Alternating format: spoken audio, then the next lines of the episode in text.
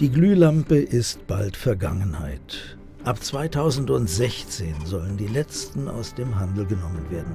LED-Leuchten finden zumindest heute noch nur eingeschränkt Verwendung.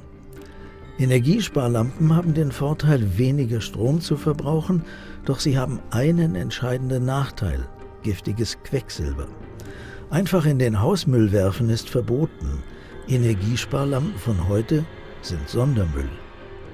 Am Karlsruher Institut für Technologie wird in Zusammenarbeit mit der Fachhochschule Aachen an einer quecksilberfreien Energiesparlampe geforscht. Heutige Energiesparlampen wandeln elektrische Energie mit Hilfe von Elektroden und Quecksilber in Licht um. Die neue Energiesparlampe nutzt ein neues Verfahren, das ohne Elektroden und ohne Quecksilber auskommt. Das äh, ist eigentlich ein, äh, ein Zweier-Schritt. Äh, das erste ist, äh, dass wir eine die Elektroden aus der Entladung entfernen konnten mit einer effizienten Hochfrequenzanregung. Äh, und das nächste ist, dass wir die Füllung untersuchen konnten und dadurch frei waren, neue quecksilberfreie Füllungen zu verwenden. Statt Quecksilber kommen andere Metalle aus dem Bereich seltener Erden zum Einsatz. Hier entsteht Strom nicht durch Elektroden in der Lampe, sondern das Innere der Lampe wird von außen mit Hilfe elektromagnetischer Strahlung angeregt. Eine speziell hierfür entwickelte Leuchtstoffinnenbeschichtung wandelt die Ultraviolettstrahlung in sichtbares Licht um.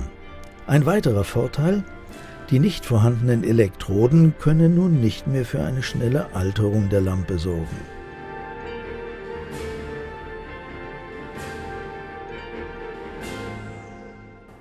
Vom äh, Markteintritt äh, sind wir ungefähr noch ein halbes Jahr entfernt. Es werden gerade Gespräche äh, mit äh, Lampenherstellern äh, geführt, äh, die die Lampe fertigen wollen. Und zu den Kosten, da sehen wir irgendwo die gleichen Kosten wie bei der Kompaktleuchtstofflampe. Also wird die Lampe in die Lücke gehen, die durch das Glühlampenverbot aufgemacht wurde. Eine preiswerte Lampe, die aber doch ungefähr 30.000 bis 40.000 Stunden Lebensdauer hat.